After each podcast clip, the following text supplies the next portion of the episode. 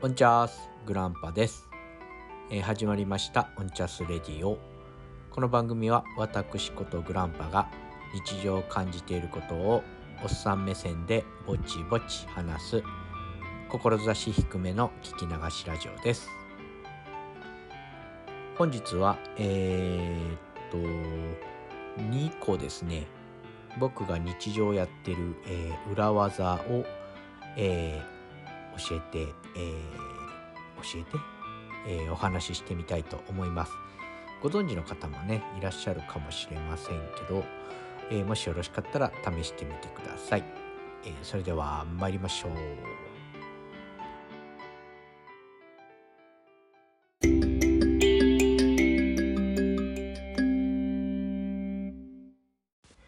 はい、えーそれではですね、え2つ、えーご紹介させていただきます。まず、え1つ目が、しゃっくりを止める方法ですね。えーっと、日常を過ごしていてですね、しゃっくりがね、止まらなくて困るなんて、えー時があると思います。大事な時ほどね、出たりするんで、えーっと、どうしても止めたい時とかってあると思うんですよね。えーっと、調べてみると、えーっと、何でしたっけね、お水を逆に飲むみたいな話もありまし、あったり、えーっと、なんだっけな。なんかいろいろあるようなんですが、えっと、とても簡単で、えっと、人によっては100%、えー止まるんじゃないかなと思います。あ、これはまあ、まず、えー僕は100%止めることができます。この方法で。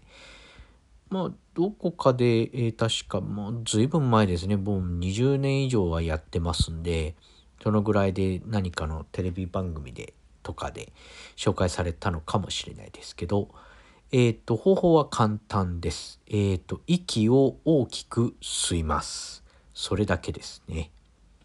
えーっと、これ、まあ、あその時に、その、知った時に解説してたかどうかはわかんないんですけど、まあ僕の感触としては、えーっと、しゃっくり、感触じゃないですね。ごめんなさい。これは正確な情報ですけど、しゃっくりっていうのは、横隔膜の痙攣っていうことですよね。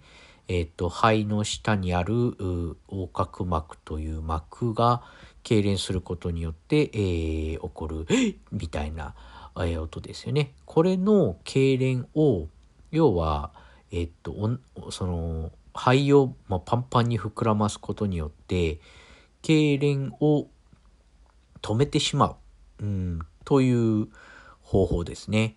もう僕これは100%を聞きますね。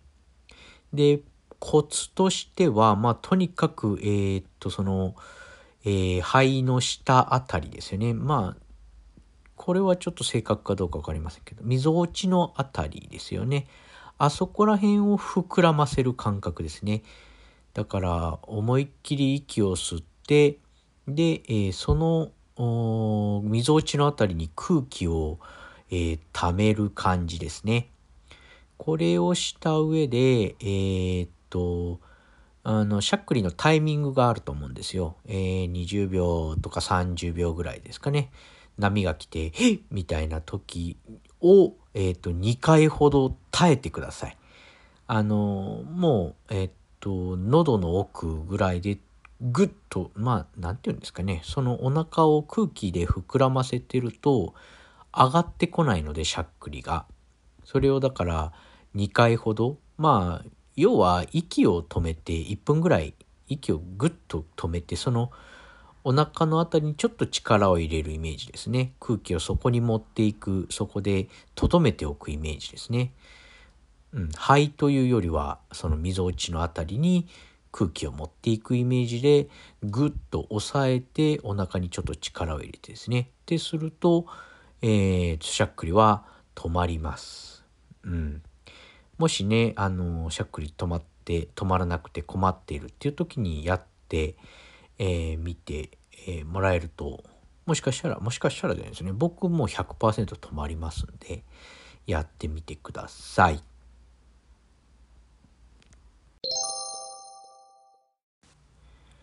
はい、えー、それでは2つ目ですね。えーこれは、えーっと、と、ちょっと時期が過ぎちゃったんですけどね、そうめんやパスタの茹で方ですね。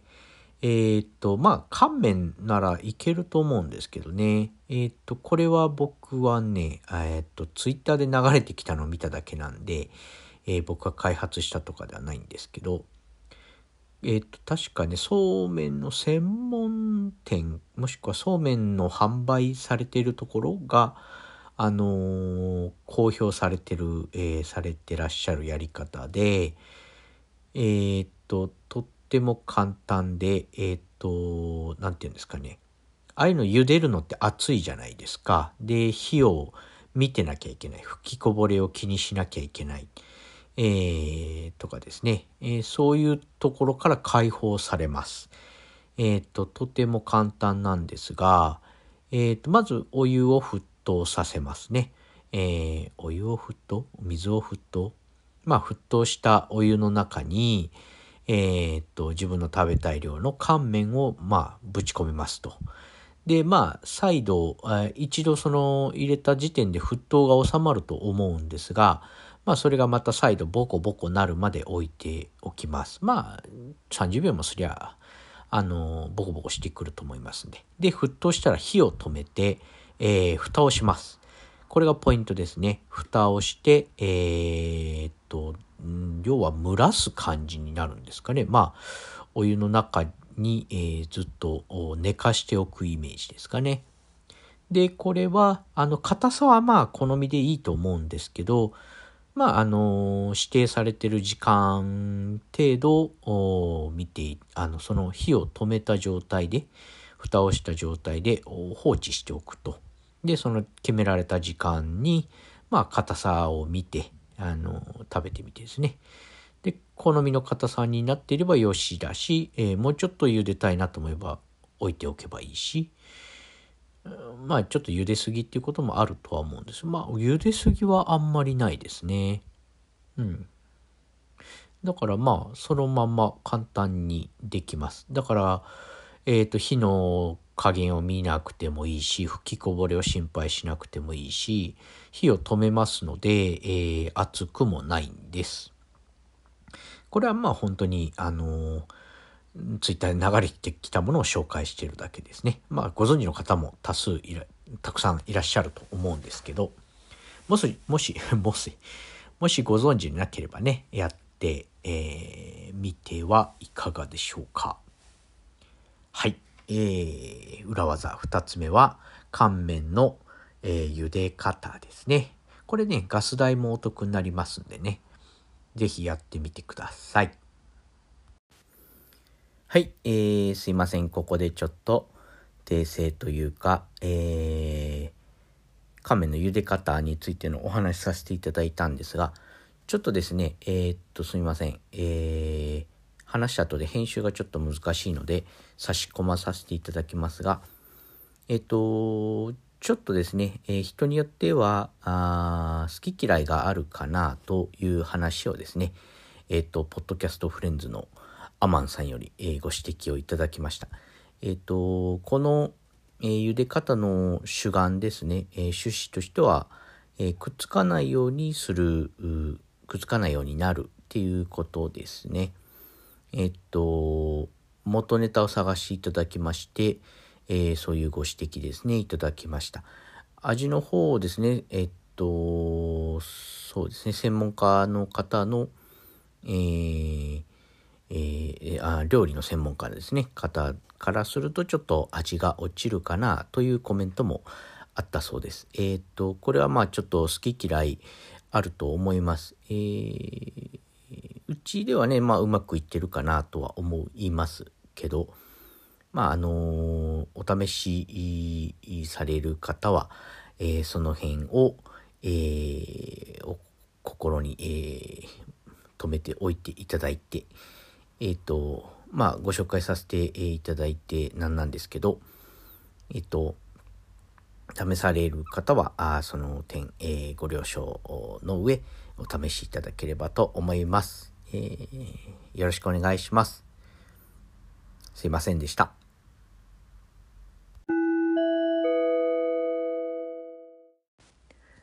覚えてゴロゴロのコーナー。パラパッパッパラン。えー、始まりました。えー、覚えてゴロゴロのコーナーです。覚えてゴロゴロってちょっと変ですね。えー、っと、以前は、何でしたかね？えとですね。ね、牛、虎、う、たつみ、馬、羊、猿、鳥、犬、いでしたが、えー、今回はですね、えー、西向く侍ですね。えー、っと、まあ、日本独自のものですが、えー、っと、えー、っと、年、ん？年の中で月に、えー、30日、えーの月があったり、31の月があったり、みたいなことがあると思うんですけど、それの覚え方ですね。えーご存知の方も多いと思います。えーと、西向く侍は、2、4、6、9、えー11ですね。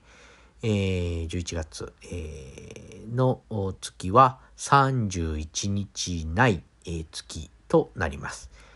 えー2月はまあ、なんですかね、28日までしかなかったりしますね。西向く侍。侍っていうのは11月の、えーっと、漢数字で書いた場合、11、えーってなった時に、10と1を、えーくっつけると、武士の死という字になりますので、えーそれを侍と読み、まあ、読み、読むようにして、え西向く侍となりますね。えーっと、で、ちょっとまあ、お話としてはですね、えーっと、大の月ですね。大きいに月と書いて、えーえー大の月はあ31日ある月のことを、えー一方31日ない、えー30日の月、えー2月も28日ですからね。えーウルー年も29日なので、えーこれを小の月というそうですね。要は西向く侍の月が、えー小の月、えー正月ですかね。えー、となっている、うーいうそうですね。えっ、と、これにちょっとまあ、小さな知識としては、えー地球が太陽の周りを一周するのにかかる日数は365.242日と言われ、に、に、日、ん？ごめんなさいね。365.2422日と言われており、1年はほぼ365日なのですが、残りの0.2422日分は、日は4分の1日なので、4年に1回、えー4年に一度、ウルー年を設けて調整していると、えーされています。今の暦のもとはですね、ユリウス・カエサル、これは、あ英語読みすると、ジュリアス・シーザーですかね、が作ったそうです。えー初めの月はで、あ、初めの暦は大の月と小の月が順序よく並んでいたそうです。いわゆるユリウス暦ですね。1月は31日まで、2月は29日、3月は31日まで、4月は30日まで、5月は31、6月30、7月は31、8月が30、9月が31、10月が30日、11月が31日、12月が30日というように、大の月と小の月が交互になっていたそうです。えー、でですね、これはまあローマの暦になるんですかね。えーっと、そこにですね、えーローマの皇帝アウグストゥスが自分の誕生月の8月が小の月であることが気に入らないっていうことから2月の1日を持ってきて8月につけたんだそうです。よってそれまで2月の29日が28日に減り8月の30日が31日に増えたそうです。えーそうすると7月が31日、8月が31日、9月も31日となってしまい、大の月が3連続となってしまうので、9月以降の大小を入れ替えてしまいました。これをアウグストゥス暦、えー現在使われている暦ですね、えーになりました。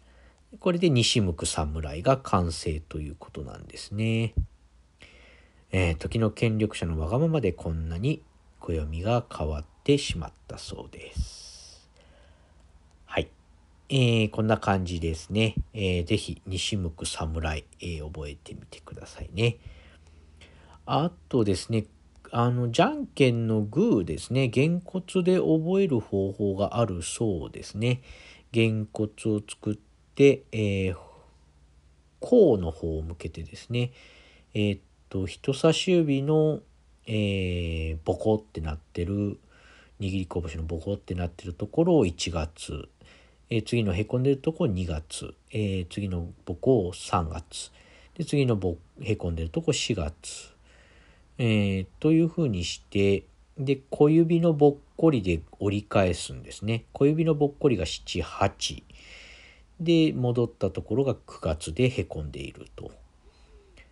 で、10月は薬指のぼっこりで、えー、10月ですね。これは31日。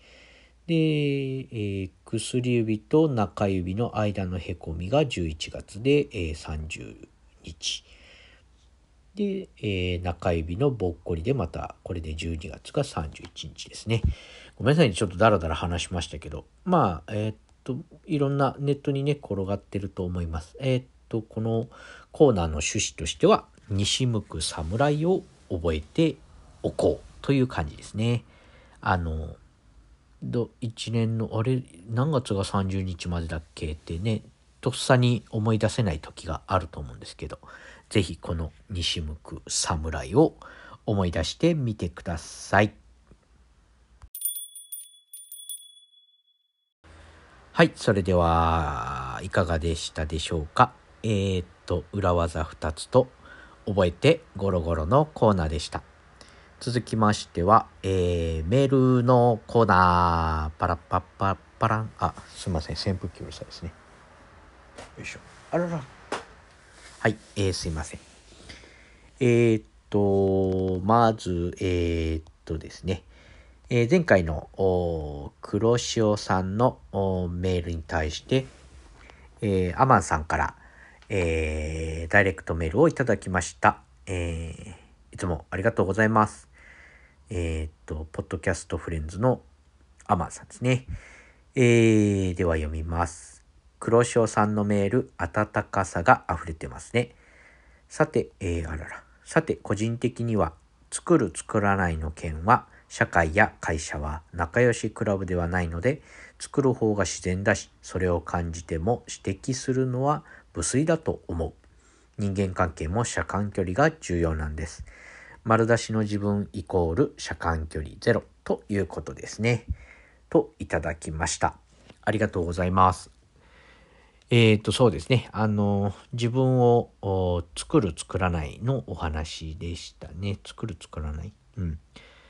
まあ、そうですね。あのー、まあ、アマンさんがおっしゃるようにですね。確かにね、指摘してしまうと、まあね、皆さん多かれ少なかれ作られてますのでね。そう、このね、アマンさんの車間距離ですねっていう言葉はとっても、えー、良い言葉だと思いましたね。あのー、今はねソーシャルディスタンスなんてこともありますけどあれはまあちょっと違いますけど人にはねそれぞれパーソナルスペースとかあの適切な距離とかっていうのがねありますよね。まあこの作る作らないだけの話ではなくてうんとどれだけその人の内側に踏み込むかとかですね、うん、いろいろその距離感っていうのはとっても大事になってきますんでね、うん、だからそこら辺そこら辺の方がね作る作らないよりはあの突っ込む突っ込まない近づく近づかないっていうことの方がね結構重要だったりしますよね。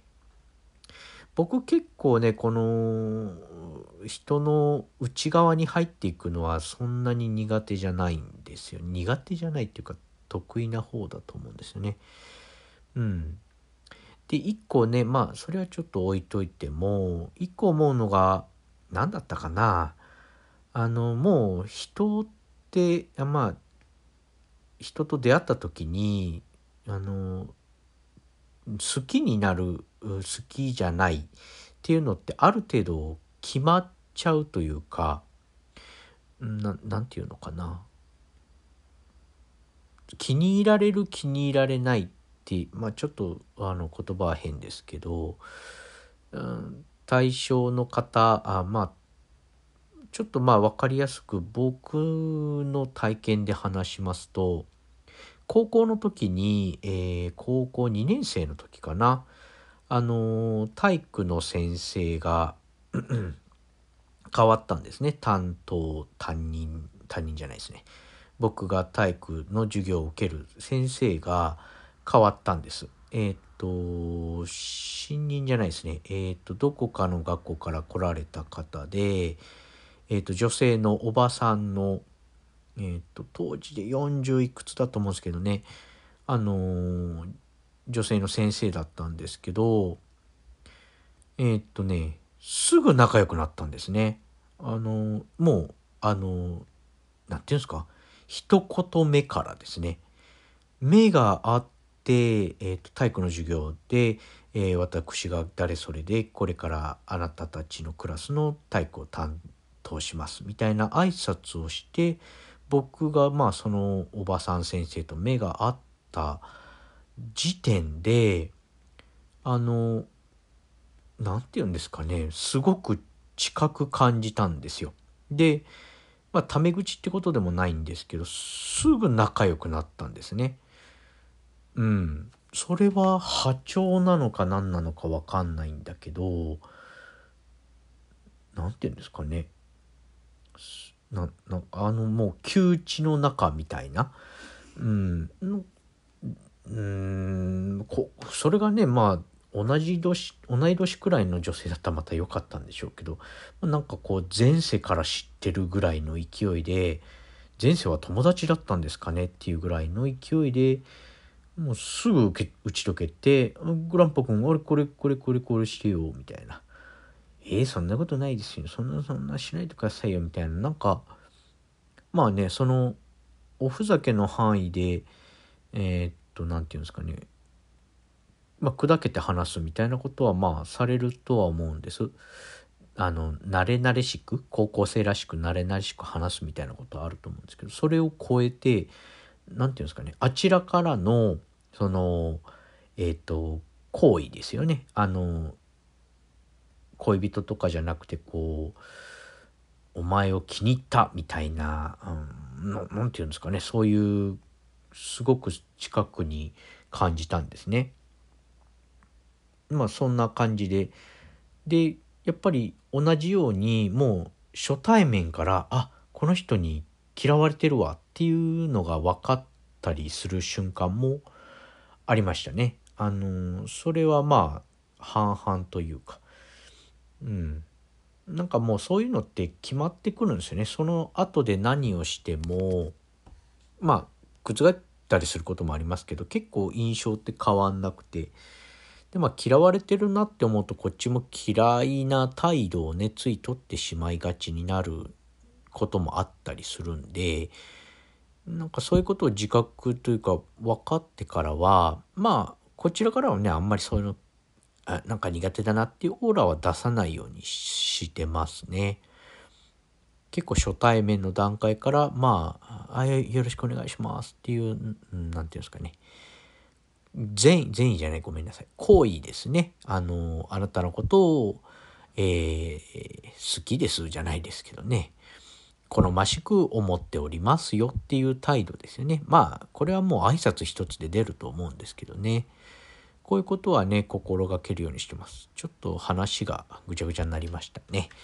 まあ、その、作る作らないではなくて、まあ、もう第一印象で結構好かれる嫌われるって結構決まっててでまあ嫌われててもその原因は案外自分のそのせいじゃなかったりするしまあ好かれるのもまたあ同じで別にその特に何か理由があるわけじゃなかったりしますよね結構その人を好きになるというか嫌いになることも含めてですね。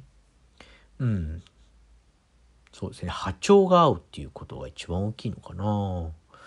結構こういうのってね感じたりしますよね。はい、えー、アマンさんからの DM 紹介させていただきました。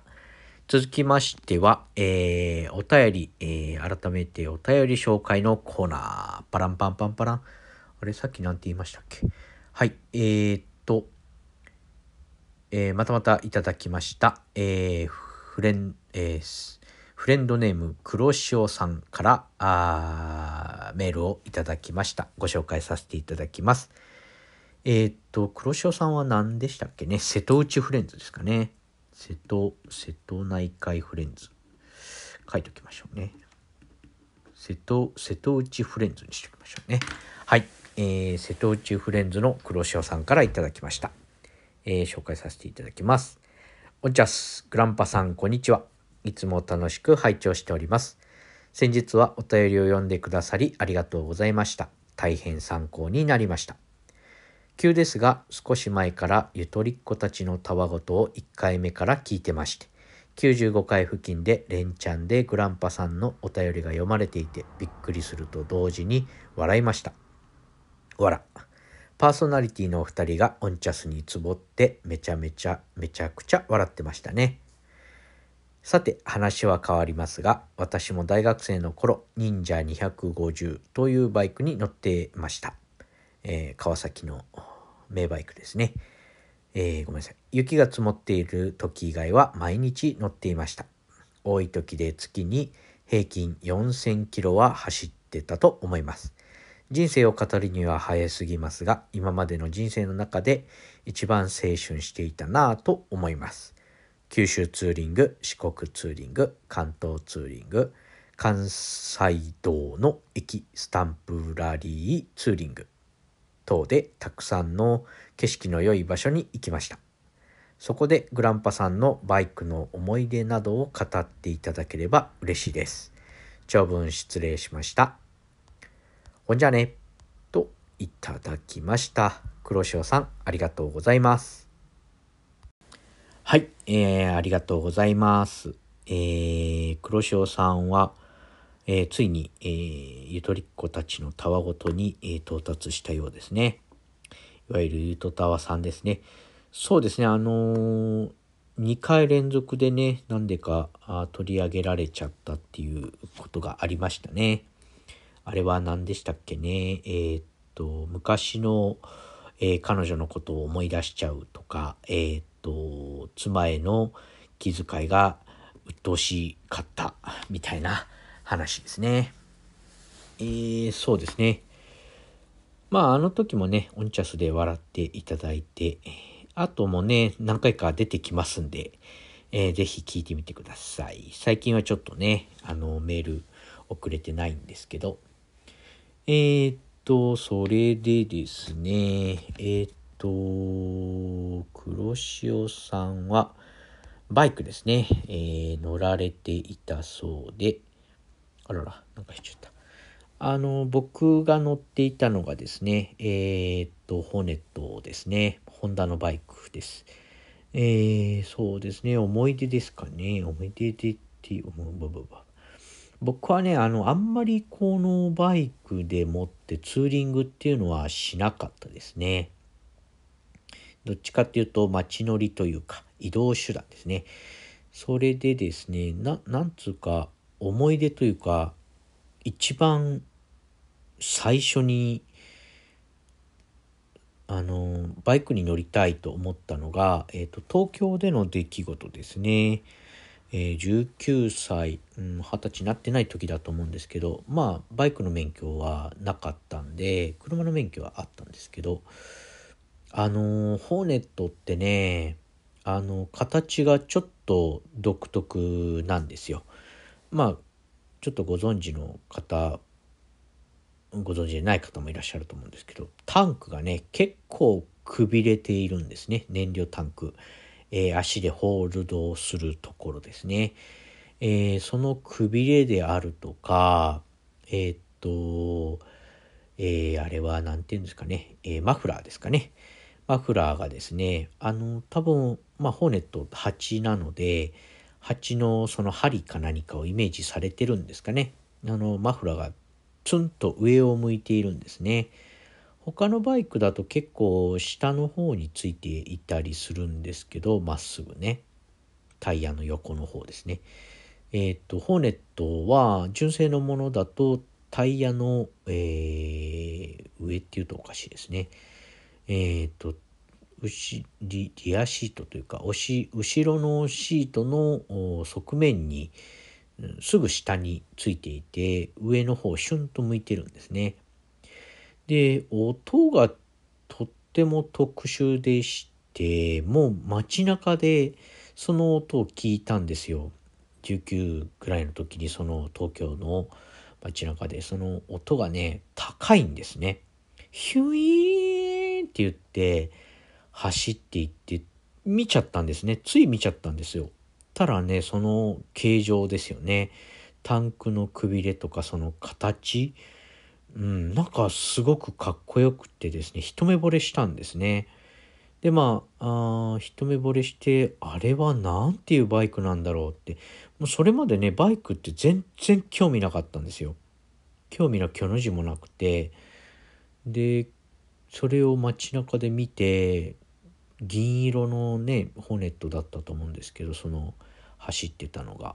でまあ一瞬だったんで名前もまあバイク興味なかったんでバイクどんな名前のバイクなのか知らないしんででもまあ実物を見たくなったんですねその止まっている。だからであの近所のバイク屋さんに行きましてで似た形その何て言うんですかねその見たものと同じものを探してで判明したわけです。ホーネットっていう言うんだっていうので。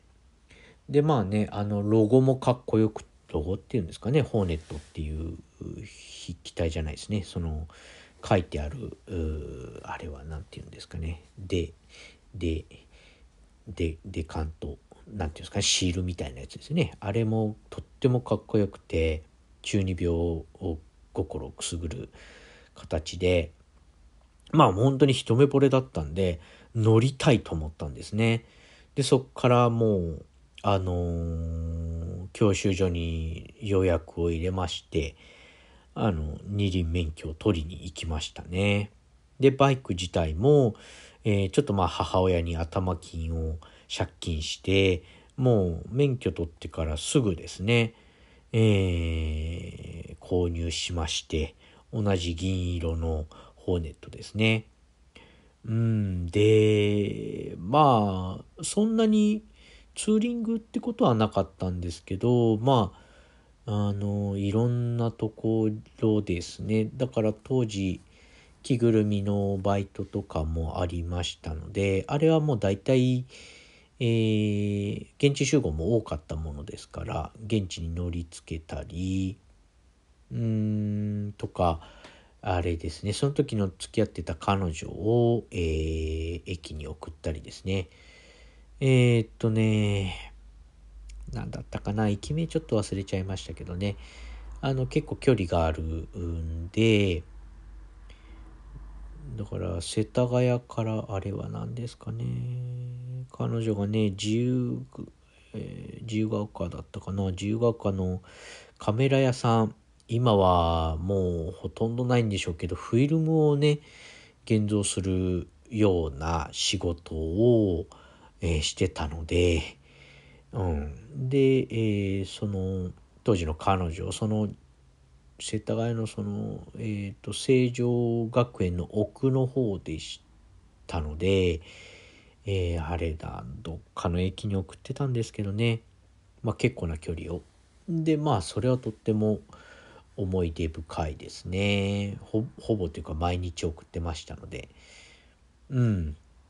そうですね。それはとっても楽しかったのと、で、えー、っと、まあ東京から帰ってきて、広島に持って帰ってきたんですね。でね、えっ、と、その、ホーネットはですね、2回、えー、暴走族にパクられまして、あの、持ってかれてですね。あの、で、2回とも帰ってきたんですよ。あの、形状はね、とってもだから攻めているので、あの、ヤンキー、いわゆる暴走族の方が好きな形なんですよね。で、えっ、と、1回目はあゲームショップで働いている時に、えー、近くのね、公園に駐輪してたんです。公園の脇にですね。で、バイトを終えて戻ってきたらあれないっていうことで、えー、大変なショックを受けましたね。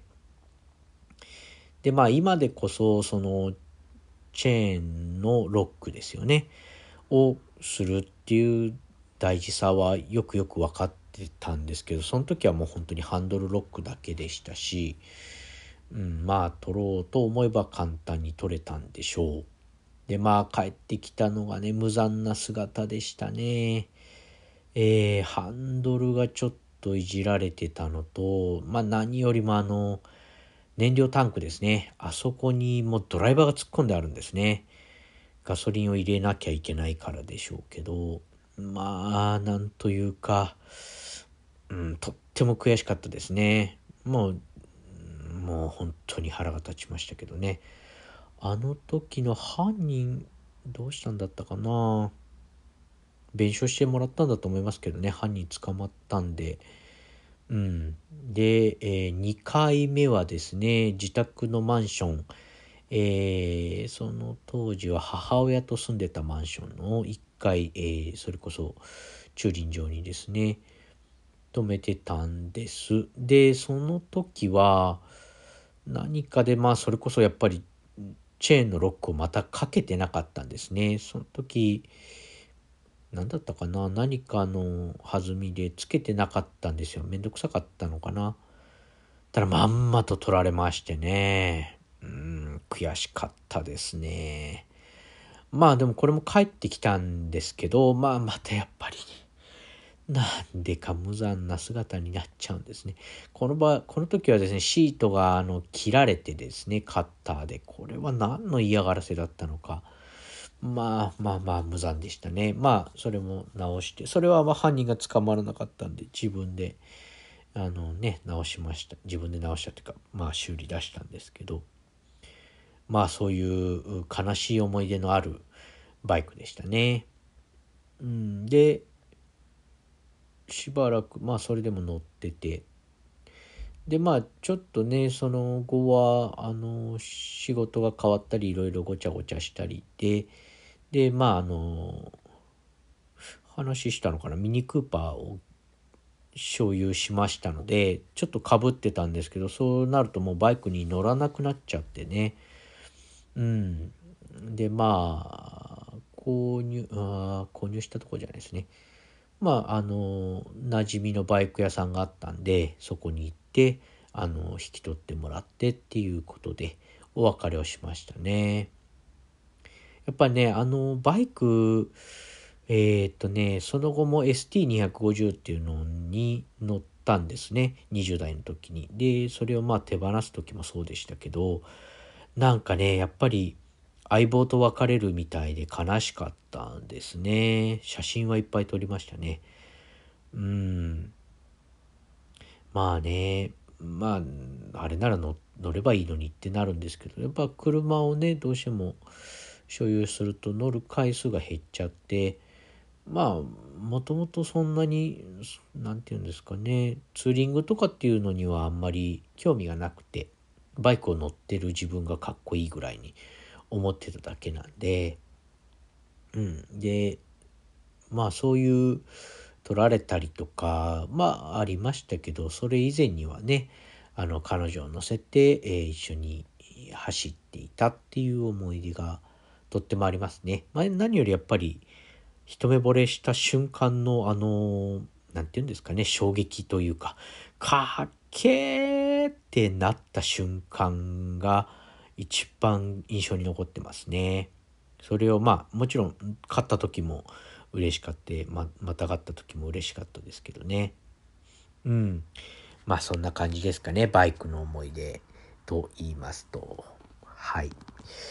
うーん、そうですね。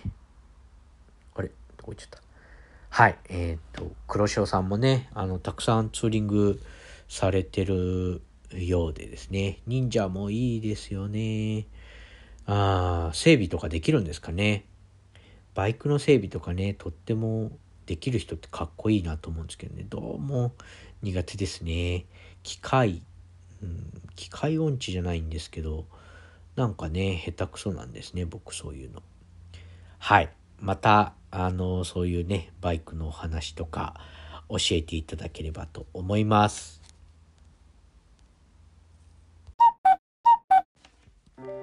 はい、えー、それではエンディングに、えー、入ります。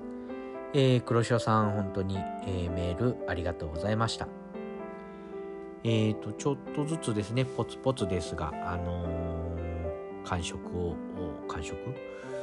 なんというか反応をいただけるとですね、とっても嬉しいですね。もう、あの、全ポッドキャスターがおっしゃってる、ポッドキャスターの方々が、おっしゃってると思うんですけどこういう反応っていうのはとっても励みになりますね。本当に。嬉しいです。是非、えー、皆さんどしどし、えー、メールとかですねいただければと思います。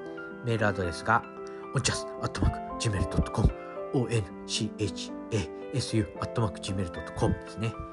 やっぱり下手くそですね。何ですかね。あのー、興奮して言うからですかね。はい、えー、すいません。あとですね、ツイッターやっております。えー、グランパー、アット、オンチャスでラジオで検索していただければ出ますので、えっ、ー、と、DM いただければ番組内でご紹介させていただきます。えー、ツイートですね、感想のツイートとかはこちらで、えー、追跡してご返信させていただくのみとさせていただいております。いただくが多いですね。はい、ちょっと変な言葉になりましたが。えーと、そうですね、こんなもんかな。はい、えー、今日はですね、裏技集と覚えてゴロゴロ。えー、あとはメールのご紹介、ダイレクトメッセージか。ダイレクトメッセージと黒潮さんのメールご紹介させていただきました。そうだな。特にないかな、今回はですね。はい。こんな感じで、えー、今回は終わりたいと思います、えー、最後までお付き合いいただきありがとうございました。それでは次回、ほいじゃあね。